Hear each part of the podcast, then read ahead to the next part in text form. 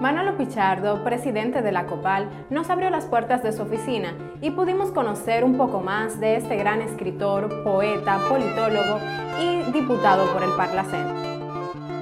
Les invitamos a ver esta entrevista completa, donde no solo verán la crisis venezolana a través de otros ojos, conocerán un poco más de Manolo Pichardo y sobre todo se informarán sobre qué es el Plan Atlanta y cómo está afectando a nuestra América Latina.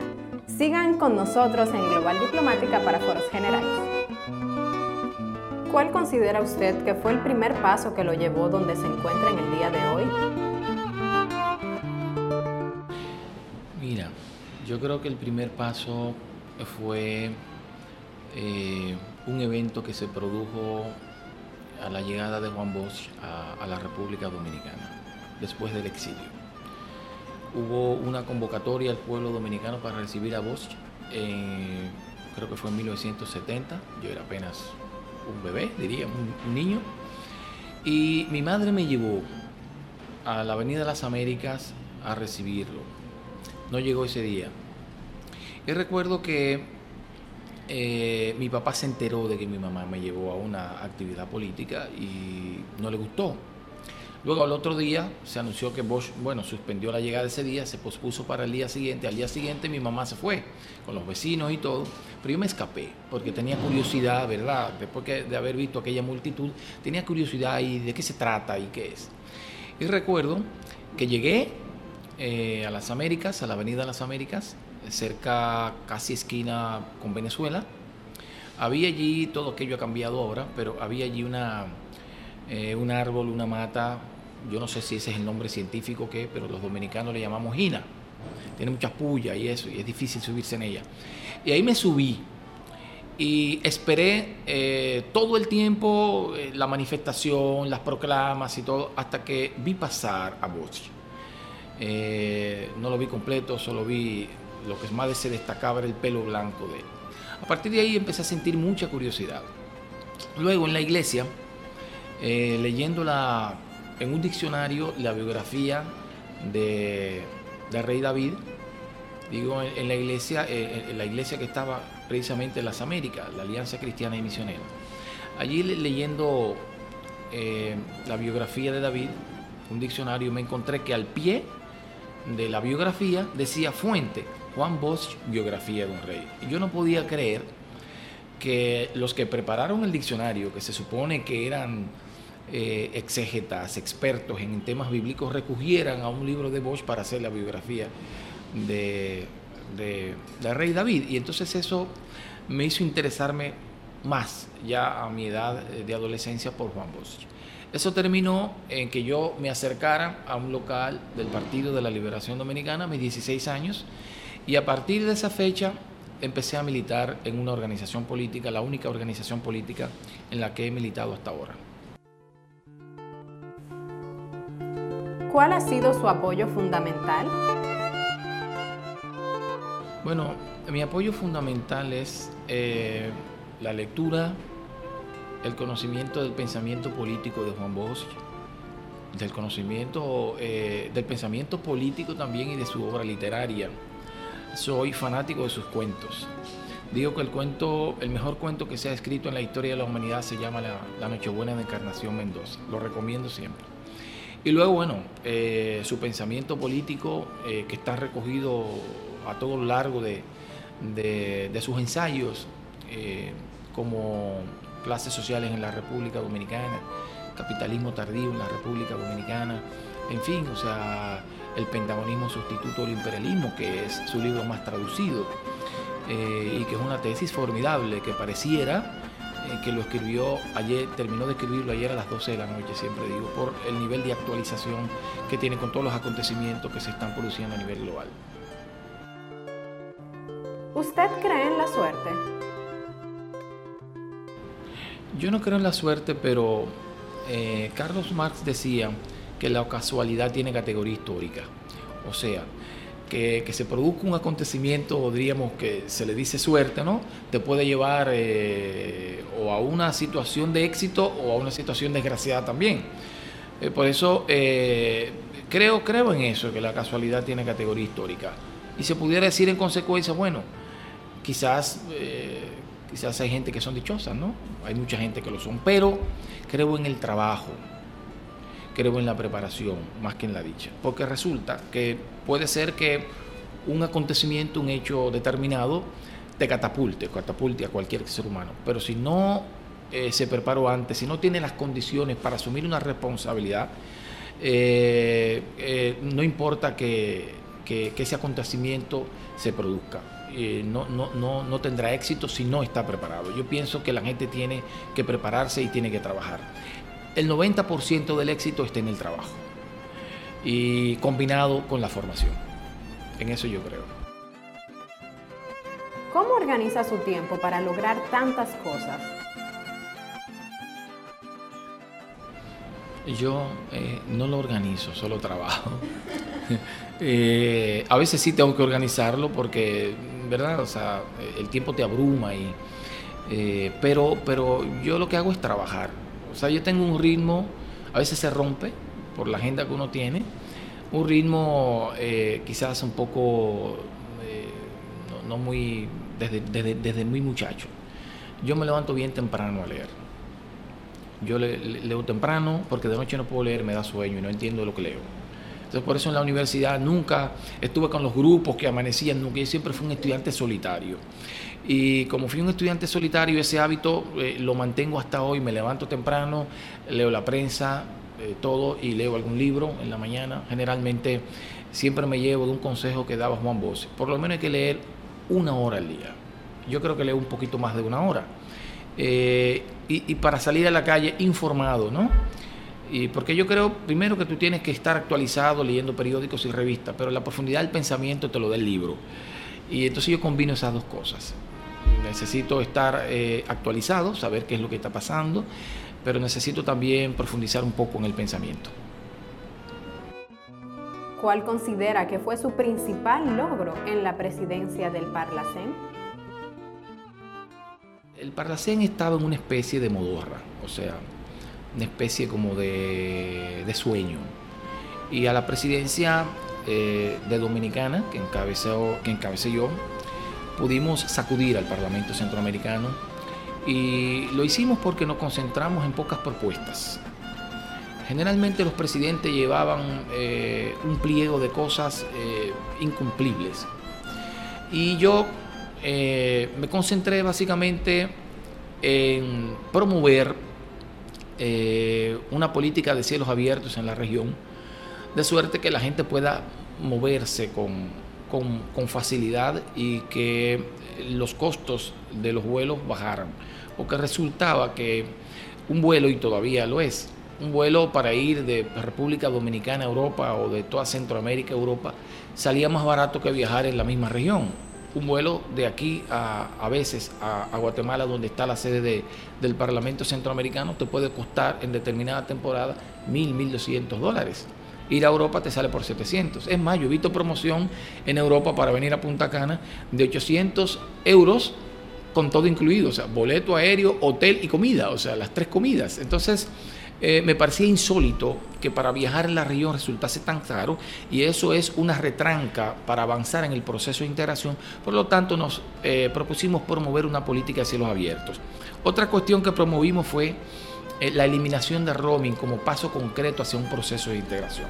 O sea que la gente, por ejemplo, una llamada de roaming es costosísima y no era posible que una región que pretendía convertirse en una unidad geopolítica o geoeconómica eh, estuviera separada en la comunicación.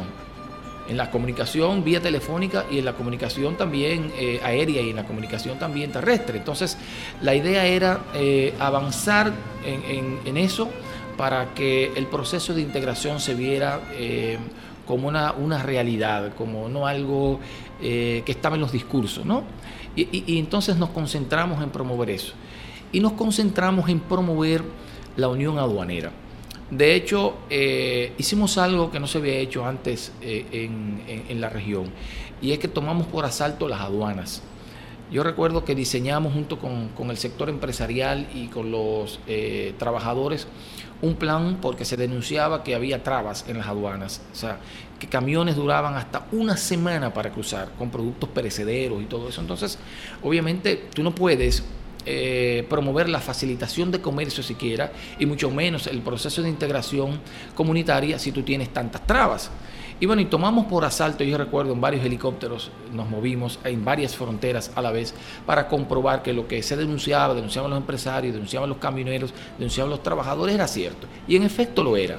Eh, allí habían camiones con semanas con productos perecederos, lo que además eh, dispara el costo eh, de los productos, porque bueno, productos perecederos, tú tienes que refrigerarlos, el tiempo que dura eh, de, traslado de un lugar a otro, todo eso impacta ¿no? en, un retraso, en una retranca en el proceso de integración. Y promovimos eso y, e integramos a los empresarios, integramos incluso a los ministros de, los gobiernos que tienen que ver con, el tema comercio, porque en, en, los diferentes países tienen nombres distintos. Y eso impactó sobremanera en la región y puso la vista de los empresarios, puso la vista sobre todo los transportistas en el Parlamento Centroamericano y a partir de ahí empezamos a hacer planes conjuntos. Y bueno, y ya vemos que en Centroamérica, claro, eliminó roaming. Y hay otras empresas que han seguido eh, los pasos de claro de eliminar el roaming para los países eh, del istmo centroamericano. ¿Qué nosotros queremos? Porque lo promovimos desde ese momento, que no solo sean los países del istmo, sino que sean todos los países que son parte del proceso de integración centroamericana, que sean del SICA, y ahí incluye a la República Dominicana. ¿Cuál es el reto más grande que enfrenta el Parlacem? El Parlamento Centroamericano yo creo que lo que debe es avanzar hacia la Unión Aduanera para entonces dar el paso más concreto hacia la integración que es el mercado común. Eh, y entre ellos, eh, para que nosotros tengamos diríamos que instituciones supranacionales que son las que se necesitan para que un proceso de integración comunitario se dé. El Parlamento Centroamericano tiene que tener facultades vinculantes, o sea, que las decisiones que se tomen sean de obligatorio cumplimiento en la región. Eso es necesario para que nosotros podamos avanzar. Y yo creo que debe haber conciencia en el liderazgo regional por, por la razón. No es posible que nosotros podamos resistir o sobrevivir en este proceso de afianzamiento de la globalización sin que nosotros nos aboquemos a eh, afianzar nuestro proceso de integración. Individualmente como países no es posible que nosotros enfrentemos con éxito los retos de la globalización. Y por eso nosotros tenemos que procurar avanzar hacia esa unidad geoeconómica y geopolítica que debe representar el sistema de integración centroamericana. ¿Usted estuvo a favor de una moneda común para Centroamérica? Bueno, lo que ocurre es que no es posible la creación de una moneda común todavía, porque para que un proceso de integración comunitaria avance hay que ir agotando algunos pasos. O sea, es como el niño, no puede correr si no gatea primero y camina después. Entonces nosotros tenemos que agotar algunos pasos. Primero, ya nosotros hemos consolidado el primer paso de un proceso de integración, que es el acuerdo de libre comercio. De ese acuerdo de libre comercio nosotros tenemos que avanzar hacia la unión aduanera. Esto es donde los países que conforman este proceso de integración tengan aranceles hacia terceros países. Luego iríamos entonces hacia lo que llamamos el mercado común, donde todos los factores de la producción puedan circular de manera libre. Estamos hablando del trabajo, estamos hablando de capital, estamos hablando de mercancías, eh, estamos hablando de tecnología, en fin, es como si diríamos que Centroamérica estuviera dividido en varias provincias. Es como si nos trasladáramos, eh, todos esos factores de la producción se trasladaran de Santiago a Santo Domingo, a Puerto Plata, en fin, que haya libertad de tránsito y libertad de movilidad para todos los factores de la producción. Y luego entonces, ya que hayamos agotado ese proceso de mercado común, entonces nos podemos abocar a la unión política. Y en la unión política ya viene, por ejemplo, una defensa común, viene una especie como de, ciudadanía común y ahí entonces pudiéramos estar discutiendo la creación de una moneda común. ¿Qué tan efectivos y necesarios son los organismos regionales? Mira, depende. Los organismos regionales acercan y los organismos regionales fomentan en el caso eh, del comercio el comercio. En el caso de la política eh, discuten muchísimas cuestiones como una, por ejemplo, ahora que ha hecho crisis, el tema migratorio. por ejemplo. Los organismos internacionales se ponen de acuerdo, regulan, ¿verdad? Eh, facilitan que para que el tema de la, de la migración no impacte en la economía de un país, eh, por ejemplo, o dañe la, eh, como diría yo, el, esquema productivo de un país, más bien que en vez de dañarlo, que propenda a favorecerlo. Entonces, los organismos internacionales juegan su papel. Ahora, en el caso del proceso de integración que te estaba hablando, hay organismos eh, que necesitan ser supranacionales, como por ejemplo, el Parlacén necesita convertirse en un organismo supranacional. Eh, y para que hayan organismos supranacionales tiene que haber cesión de soberanía. O sea, para que un proceso de integración avance, los países que están involucrados en el proceso tienen que ceder soberanía entonces, en la sesión de soberanía está el fortalecimiento del proceso de integración.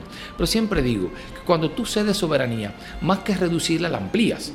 Porque en el caso, por ejemplo, del Parlamento Centroamericano, yo soy diputado del Parlamento Centroamericano y cuando nosotros vayamos a legislar, más que legislar para los 48 mil kilómetros cuadrados, yo tendría la posibilidad de legislar para toda la región.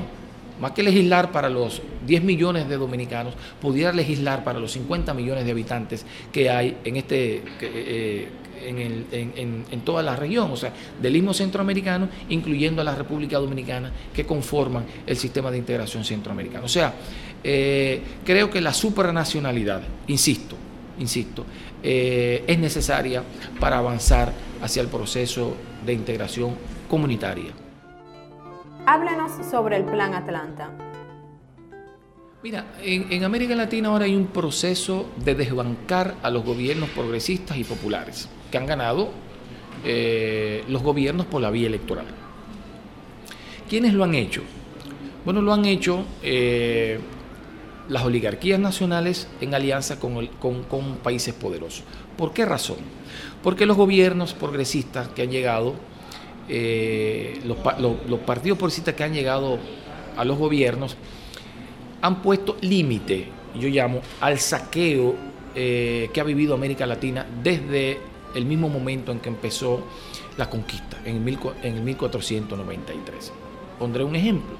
Correa negoció, creo que con la Chevron, un acuerdo, ¿no? Porque la Chevron eh, en la explotación del petróleo se llevaba el 80% de las ganancias y el Estado se quedaba con, el 20%. Luego del acuerdo a que llegó el Estado eh, ecuatoriano con la Chevron, la, está invertido ahora. O sea, el Estado se queda con el 80% y las transnacionales se llevan el 20%. Pero no se fueron, se quedaron. Lo que quiere decir que siguen ganando dinero. Y entonces eso lo que te quiere decir es que lo que tenían era un saqueo. Porque si con el 20% siguen ganando y no se van, con el 80% lo que estaban saqueando las riquezas de ese país. Entonces así se replicaba en toda la geografía latinoamericana. Las empresas multinacionales se llevaban las riquezas. En República Dominicana, por ejemplo, tenemos el caso de la Barry Gold. ¿Cuánto se llevaba la Gold hasta el acuerdo eh, hasta la renegociación que se hizo, que hizo el, presidente Danilo Medina. Se llevaban el 97% de los recursos, los recursos naturales, además dejando el pasivo medioambiental, porque se llevan el dinero, se lo llevan todo, te dejaban el 3% de la ganancia de las riquezas tuyas, pero te dejaban también el pasivo medioambiental. Entonces, eh, era un saqueo total, un saqueo de tus recursos naturales eh, y un saqueo y una depredación también de, tus recursos naturales. Entonces, eso fue cambiando con la llegada de los gobiernos progresistas. Entonces, esos recursos que llegaban se fueron distribuyendo de manera más justa. Pero ¿qué ocurre? Las oligarquías dejaron de ganar dinero. Las oligarquías nacionales y las oligarquías transnacionales. Entonces, fueron a una alianza y, diseñaron un plan que el presidente Correa le llama el nuevo Plan Cóndor. Y que yo digo que no puede ser el nuevo Plan Cóndor porque el Plan Cóndor tenía características diferentes. El Plan Cóndor se diseñó en 1970 después de la caída del gobierno de Salvador Allende y lo que procuraba era eh, perseguir, asesinar, torturar, exiliar a dirigentes que no estaban de acuerdo con las dictaduras militares o con los gobiernos que representaban las oligarquías nacionales. Eran características distintas. Lo que se presenta hoy de desbancar a los gobiernos democráticos es distinto. Y eh, le llamo el Plan Atlanta porque fui testigo de excepción o participé en una reunión en Atlanta donde se reveló o se diseñó el plan que se ha puesto en marcha. Y uno de los presidentes, fue una reunión de expresidentes en la que se me invitó en mi calidad de expresidente del Parlamento Centroamericano. Allí que se dijo, un presidente sudamericano, que su nombre revelaré en un libro que estoy escribiendo, que se llama La Izquierda Democrática, no lo voy a hacer ahora, decía que un lenguaje de Guerra Fría, decía lo siguiente, eh, a, estos comunistas hay que quitarlos eh, porque no hay forma de ganarle por la vía electoral. Y reveló en qué consistía el plan. Paso número uno, eh, iniciar una campaña mediática de descrédito contra esos líderes. ¿Quiénes eran? Bueno, todos los gobiernos prácticamente de América Latina. Segundo paso, después de, de, agotado el proceso de, de, descrédito contra el liderazgo latinoamericano, entonces nosotros iniciaremos un proceso de judicialización de la política. ¿No? Y en ese proceso de, judicialización están los llamados golpes blandos, o sea, sacar del poder por vía no electoral a los gobiernos que ganaron por la vía popular. Por ejemplo, Dilma Rousseff ganó las elecciones con más de 50 millones de 53 millones de ciudadanos votaron por Lima. Menos de 700 personas la sacaron del poder. ¿Usted cree que hay un plan para desarticular el gobierno del presidente de Venezuela, Nicolás Maduro?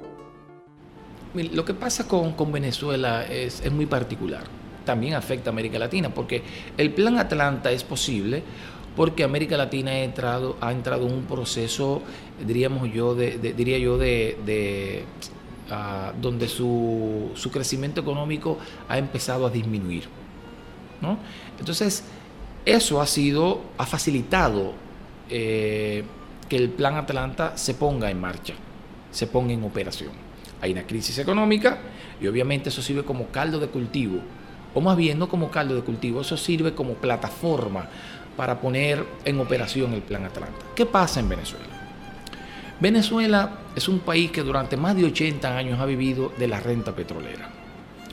Venezuela es un país eh, muy rico, eh, con recursos eh, mineros, con mucha tierra, con vocación agrícola, en fin pero no le han sacado provecho a las riquezas naturales. Como le han sacado, no le han sacado provecho a otros países también de América Latina, que hemos vivido de una economía primarizada, o sea, de exportación de materia prima, que no le hemos agregado valor.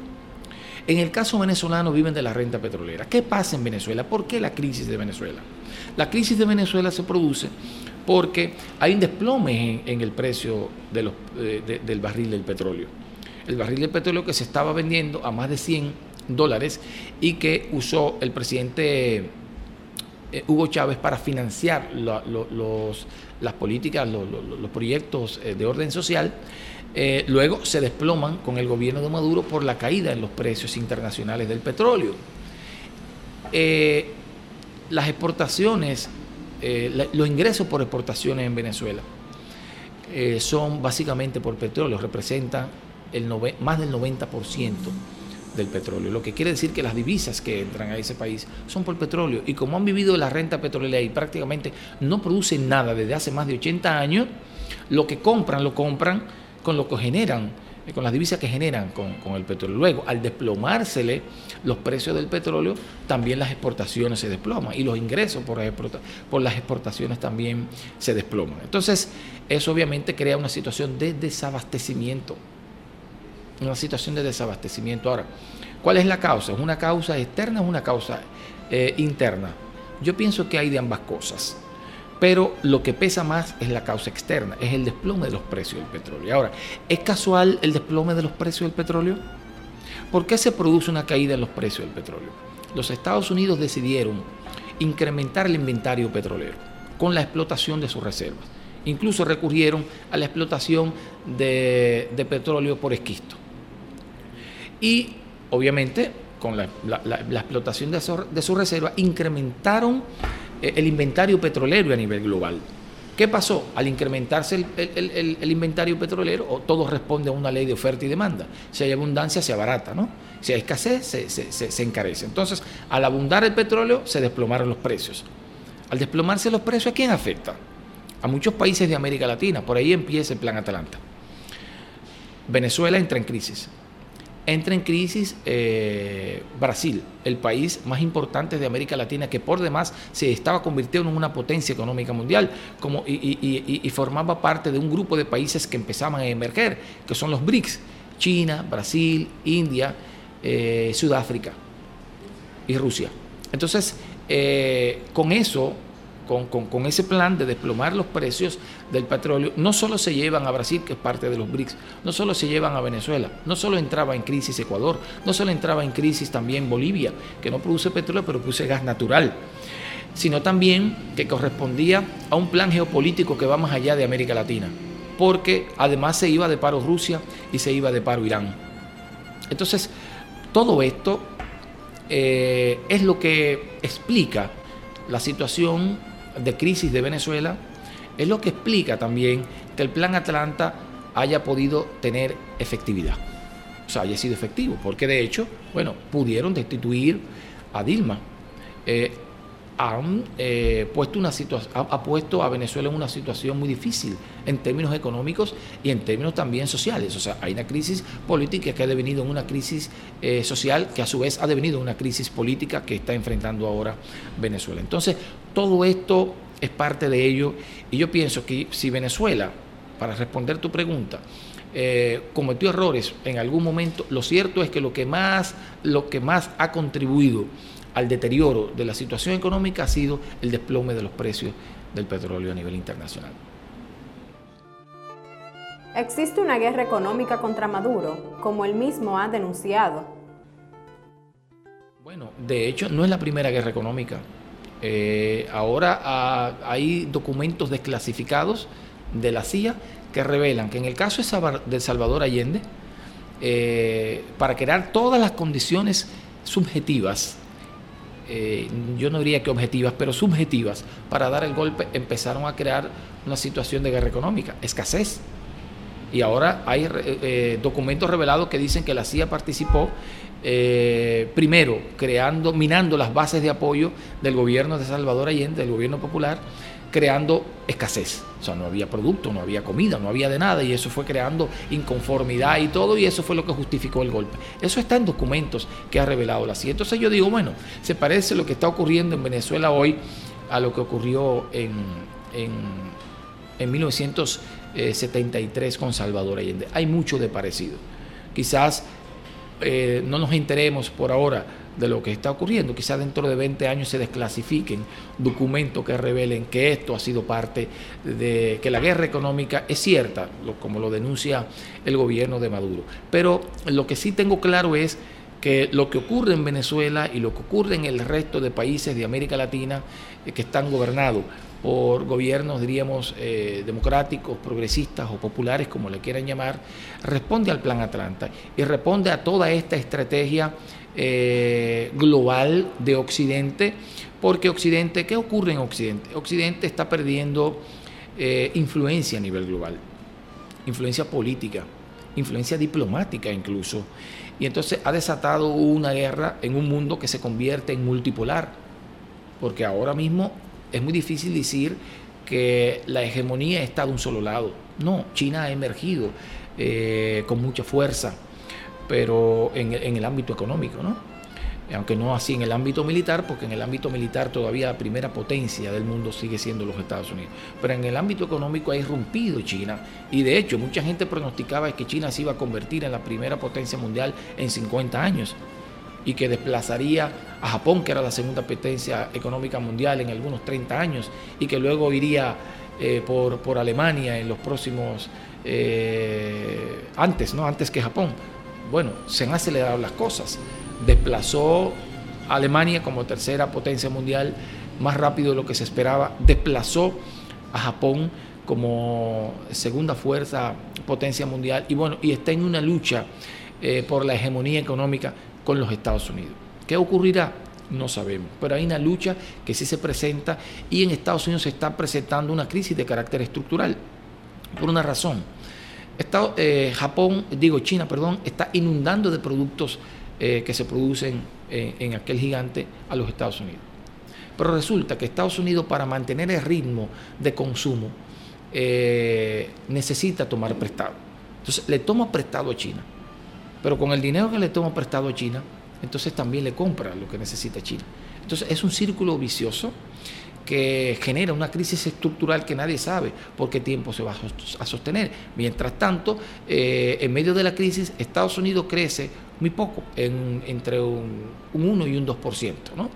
Mientras China, que venía creciendo durante casi tres décadas por, en más de dos dígitos, a que su, eh, eh, su economía ha dejado de, crecer por el impacto de la crisis económica global, sigue creciendo a un 6%, entre un 6 y un 7%. Sigue, creciendo, sigue siendo un crecimiento importante. Entonces, habría que ver si Estados Unidos tiene la capacidad de recuperarse en términos económicos y puede eh, rebasar su crisis estructural para eh, diríamos que eh, no dejarse vencer en esta lucha por la hegemonía eh, con China. Habría que ver cómo se desarrollan los acontecimientos y estamos pendientes. Lo que sí yo creo es que no será igual que antes. ya el mundo ni será bipolar, ni será unipolar, como cuando cayó el muro de Berlín, que se convirtió en un mundo unipolar, con una hegemonía estadounidense.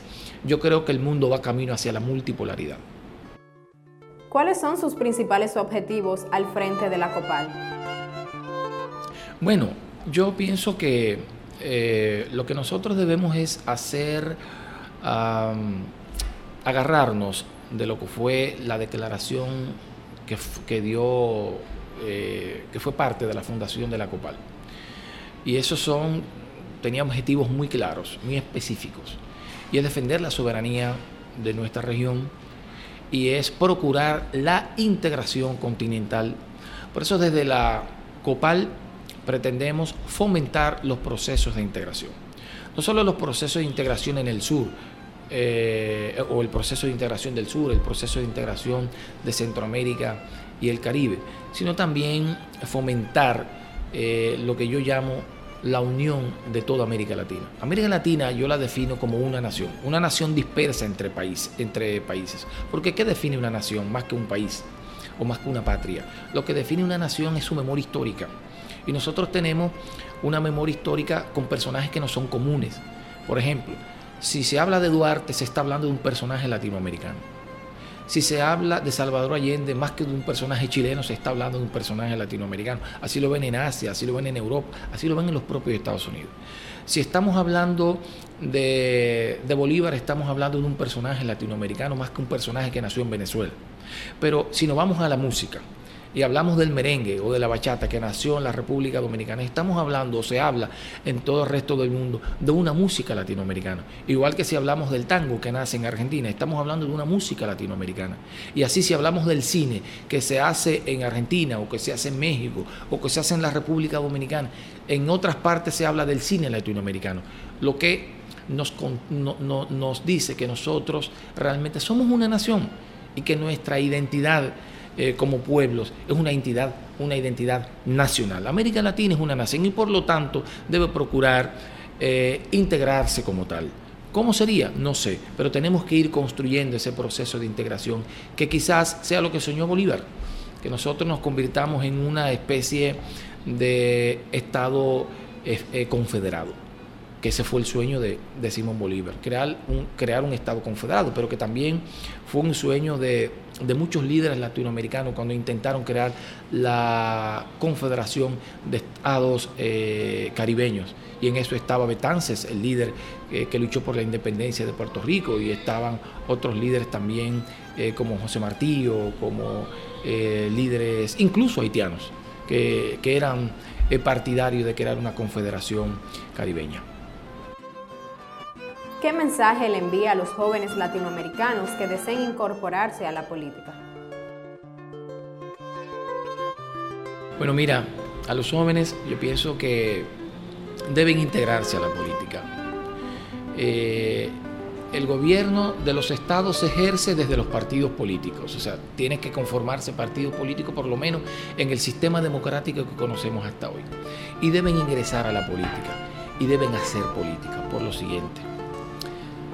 Si los buenos, que tienen buenas intenciones, que quieren naciones prósperas, que quieren naciones con inclusión, en donde eh, la distribución de la riqueza se haga de manera justa, tienen que venir a la política, porque también hay personas con malas intenciones que quieren estar en los partidos políticos.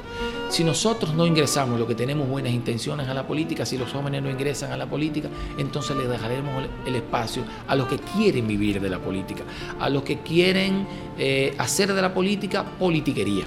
Entonces, eh, por esa razón yo creo que los jóvenes deben incursionar en la política, deben organizarse en los partidos políticos, pero en partidos políticos que tengan ideología, que tengan un claro propósito de bienestar común. Yo creo que eh, en la COPAL, nosotros, la COPAL convergen eh, todos los partidos políticos que tienen esa intención, la intención de inclusión, la intención de una participación colectiva, de que el pastel de la riqueza nacional de las riquezas nacionales pueda ser repartida de manera justa entre todos los ciudadanos y ciudadanas.